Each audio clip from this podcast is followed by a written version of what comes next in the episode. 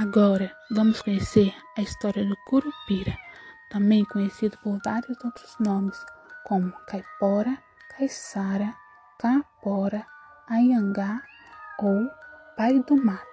Todos esses nomes identificam uma entidade da mitologia tupi-guarani, que seria um protetor das matas e dos animais silvestres. Conhecido também como demônio da floresta, ele é representado como um anão de cabelos vermelhos e compridos, e bizarramente com os pés virados para trás. Ver ele andando é uma coisa bem estranha e muitos desmaiam ao ver tal cena. Ele é o maior inimigo dos caçadores e pedindo-os quase sempre de caçar na mata. Eles tentam rastrear suas pegadas, mas desistem ao seguir seu rastro.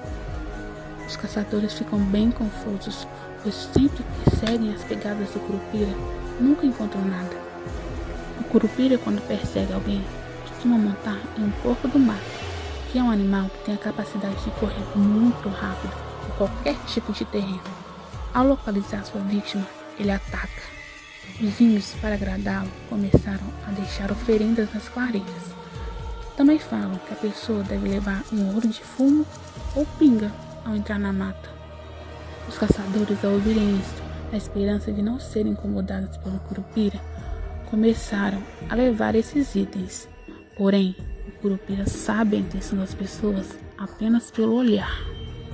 As histórias do curupira são contadas desde os primeiros tempos da colonização.